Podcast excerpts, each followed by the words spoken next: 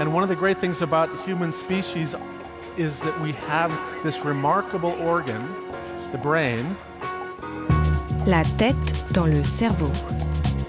Biologie, cervelle, synapses, neurosciences, physique. The human brain really is the most unique gift of our species. Avec Christophe Rodeau. Manquer de sommeil pourrait se voir dans la manière de marcher. La tête dans le cerveau.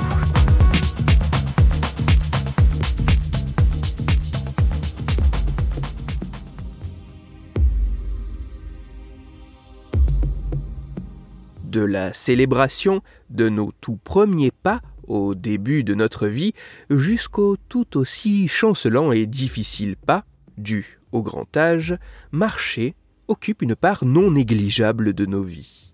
Après avoir appris à marcher, ce processus devient quasiment automatique, si bien que lorsqu'il est initié et que la route ne présente aucun obstacle particulier, la succession de nos pas se fait sans que nous ayons d'efforts volontaires à fournir.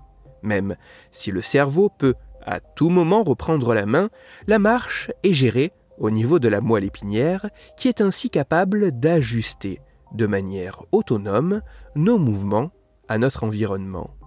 Ainsi, pendant ces phases de marche, prises en charge de manière autonome par la moelle épinière, le fonctionnement cérébral n'aurait pas vraiment d'impact sur celle-ci.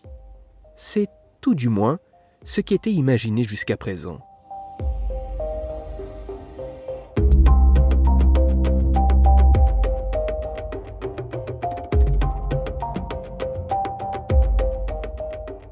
Même si a priori l'activité du cerveau ne semble pas avoir d'impact direct sur la marche automatique gérée par la moelle épinière, des chercheurs belges, états-uniens et brésiliens ont voulu s'en assurer en menant une expérience.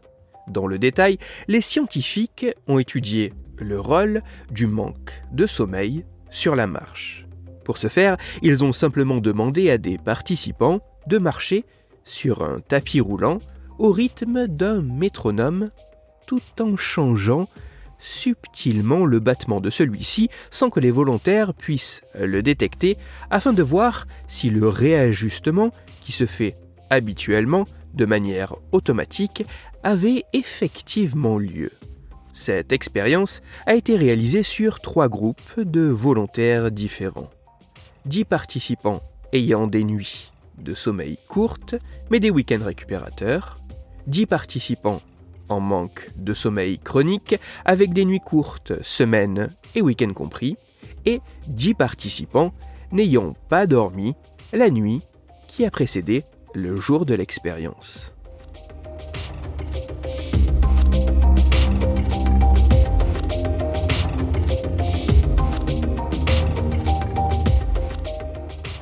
Les résultats montrent de manière assez surprenante que le manque plus ou moins important de sommeil affectant le fonctionnement du cerveau semble aussi avoir un impact sur la marche autonome sous la dépendance de la moelle épinière.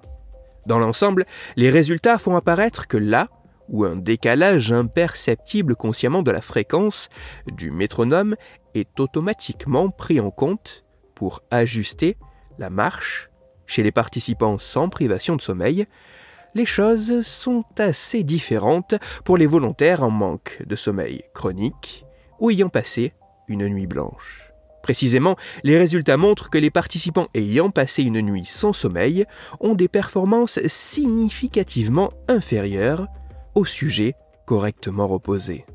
Pour ce qui est des personnes en manque de sommeil de manière chronique, les performances sont également diminuées, même si cela n'est pas aussi important que pour les individus n'ayant pas du tout dormi la veille de l'expérience.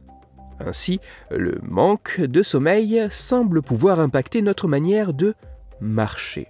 Mais cet impact pourrait être bien plus important en cas de privation de sommeil intense comme suite à une nuit blanche que suivant une privation légère, mais répétée dans le temps, qui pourrait sans doute permettre à l'organisme de mettre en place des mécanismes de compensation.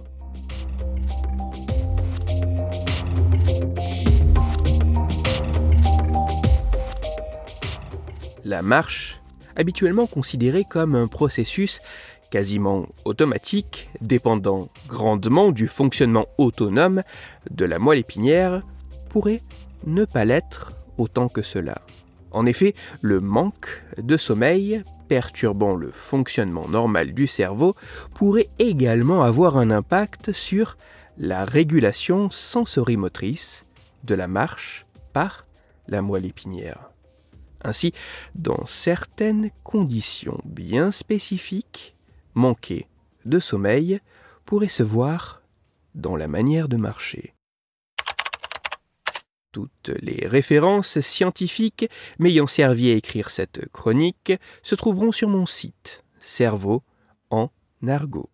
Vous y retrouverez notamment l'article scientifique dont j'ai parlé qui, bien qu'en anglais, est en accès gratuit sur Internet afin, si vous le désirez, de pouvoir vous y plonger dans le détail même si ces résultats sont très intéressants en montrant que le cerveau n'est pas aussi spectateur que ce qui était imaginé dans le processus de marche automatique, ces résultats demandent encore à être retrouvés par d'autres chercheurs dans d'autres laboratoires et sur bien plus de participants afin de pouvoir être considérés comme réellement solides.